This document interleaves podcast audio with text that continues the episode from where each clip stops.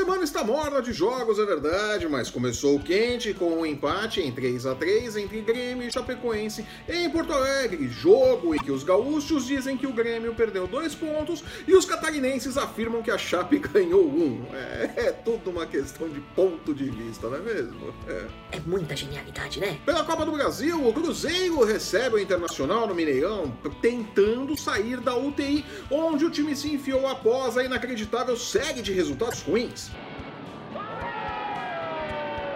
Pelo brasileiro, o Corinthians recebe o Goiás em Itaquera no duelo adiado da sétima rodada, com chances de entrar no G6, ultrapassando São Paulo e Internacional. Quem diria, não é mesmo?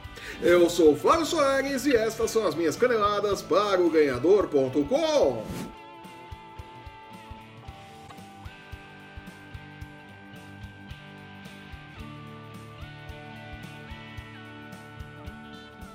A 13 terceira rodada do Campeonato Brasileiro terminou nesta segunda-feira com o jogo de seis gols entre Grêmio e Chapecoense.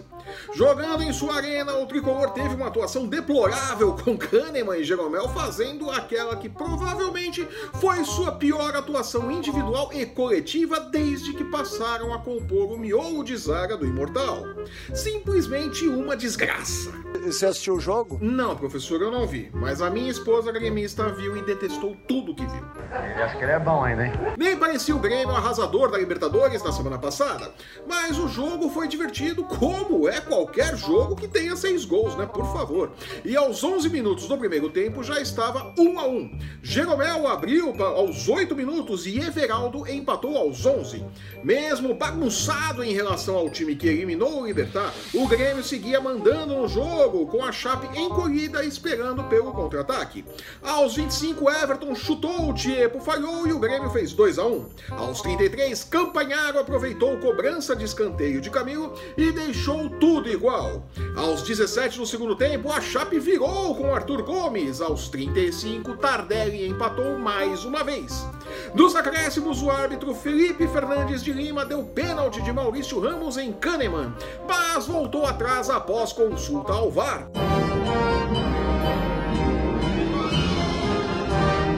Desespero da torcida e de Renato Gaúcho, que não concordou com a decisão correta do árbitro, mas admitiu que o Grêmio fez um jogo ruim. Ufa, pelo menos Renato Gaúcho viu o mesmo jogo que todo mundo, né? Você assistiu o jogo? De novo isso, professor. No final, um resultado ruim para os dois times. A Chape segue no Z4 e o Grêmio está cada vez mais longe da briga pelo título. E só não digo que está fora da briga para não magoar a minha esposa gremista, né?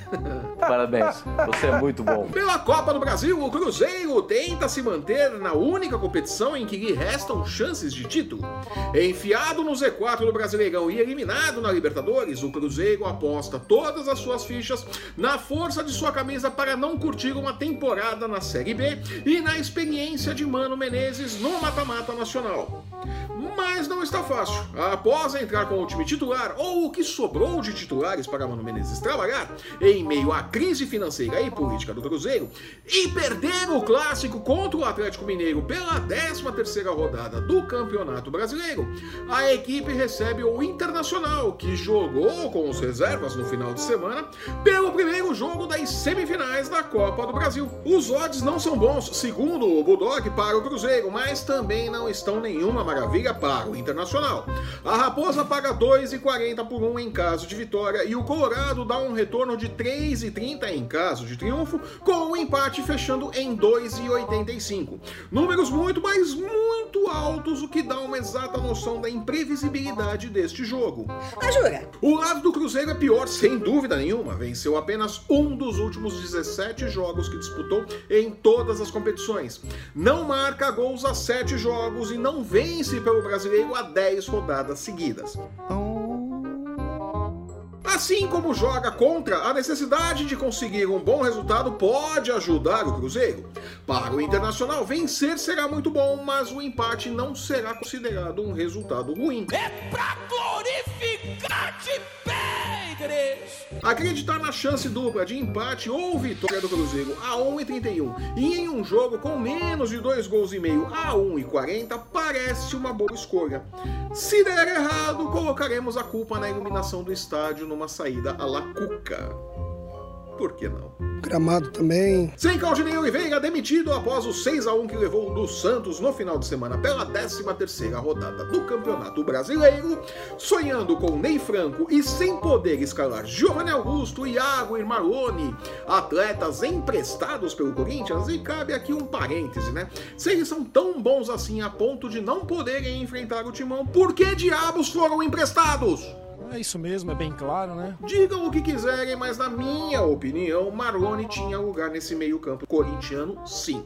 Jogadoraço. De volta ao ponto, com o cenário descrito há pouco, o Goiás encara o Corinthians nesta quarta-feira, em Itaquera, no encerramento da sétima rodada do Campeonato Brasileiro. É, você ouviu certo? Sétima rodada. Coisas do calendário brasileiro. Os odds para o jogo não foram divulgados até o momento da gravação deste programa, mas é pouco provável acreditar em um resultado que não seja a vitória do Timão, que entre mortos e feridos e atuações meia-boca, Gramado também. ainda não perdeu desde a retomada das competições após a Copa América.